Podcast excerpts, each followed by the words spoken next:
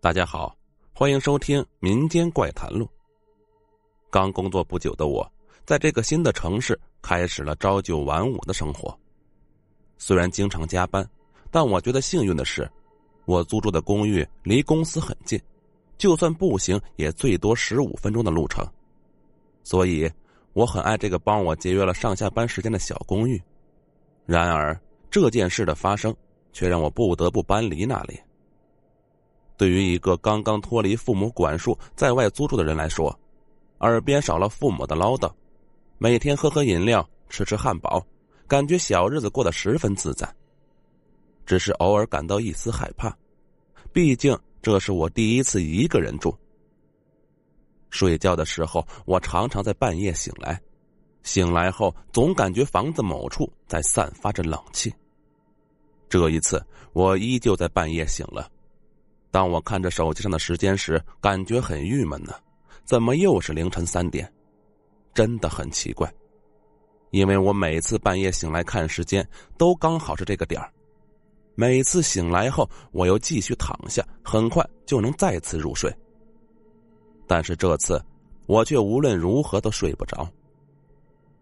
就在我望着天花板等天亮的时候，突然听到了从外面走廊上传来的脚步声。因为夜里安静的缘故，那脚步声十分清晰，那是由远及近，一步一步渐渐朝我公寓方向靠近的脚步声。我心里暗暗打鼓，他的目的地不会是我的公寓吧？想到这儿，我顿时感到不寒而栗。就在这时，脚步声停在了我的公寓门口。此时，我紧张的大脑一片空白。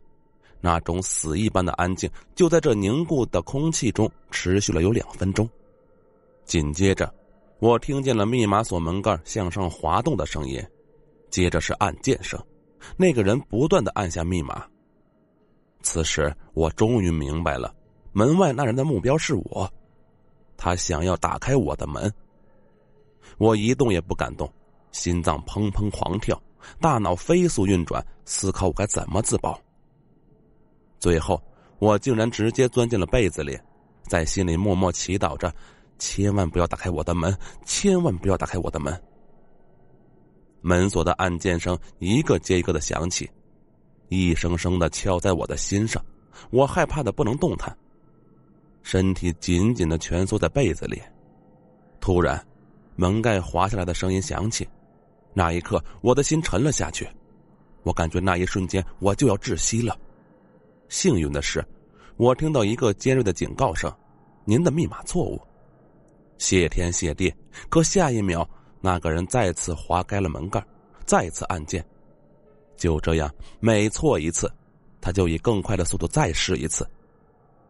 此时的我只敢躲在被窝里面冒冷汗。终于，因为密码连续输错，密码锁自动停止工作，外面终于安静了下来。不知道过了多久。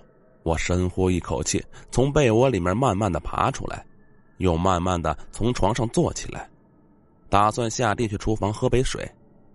就在我站起身的瞬间，我突然想起，为什么我没有听到有人离开的脚步声？天哪，他还在外面！就在这时，门外再次响起了电子锁按键的声音。那个人肯定知道密码锁会在停止不久后再次工作。我不顾一切的跑到门口，上了门内的防盗锁，并快速奔回了被窝。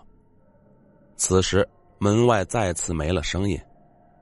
我担心的是，这个人是不是猜中了密码？门是不是已经打开了？我越发焦虑，越不知道该怎么办才好。不知道过了多久，我颤巍巍的掀开了被子，发现天已经亮了。我舒了一口气。这时我才想起来，昨晚我应该打电话报警的。如果这个人今晚再来，该怎么办呢？他到底是什么人？他到底长什么样？我对他一无所知，被动极了。想到这些，我小心翼翼的打开门，打算查看一下密码锁。看完了后，我更加惊恐，因为正确密码对应的那几个数字，都被类似刀片的东西划开了。幸亏我昨晚跑过去上了内锁，不然我真的不知道会有怎样的后果。我把这件事告诉了大楼管理员，他们立马赶了回来，看见门锁情况的时候，便立即去监控室调取监控记录。但诡异的是，昨晚监控都未拍下任何奇怪的人。最后，这件事情以我退房回到老家休息了一段时间而告终。在这段时间里，我无比的依恋父母。终于在三个月后，我的作息和精神状态都恢复了正常。自那次半夜惊魂后，我再也不敢一个人在外租房了。好了，本集播讲完毕，我们下集再见。